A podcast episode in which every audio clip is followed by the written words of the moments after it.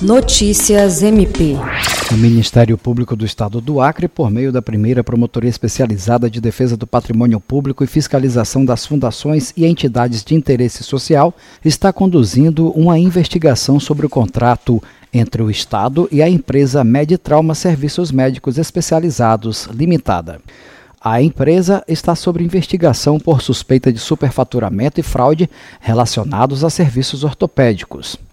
A Meditrauma é encarregada da gestão da ala ortopédica em hospitais públicos de três estados brasileiros, incluindo o Acre. A promotoria destaca que a investigação está em fase de análise quanto à atribuição, verificando se a condução deve ser feita no âmbito da Justiça Estadual ou Federal.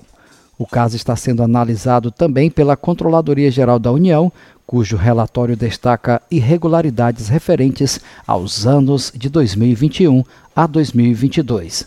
Jean Oliveira, para a Agência de Notícias do Ministério Público do Estado do Acre.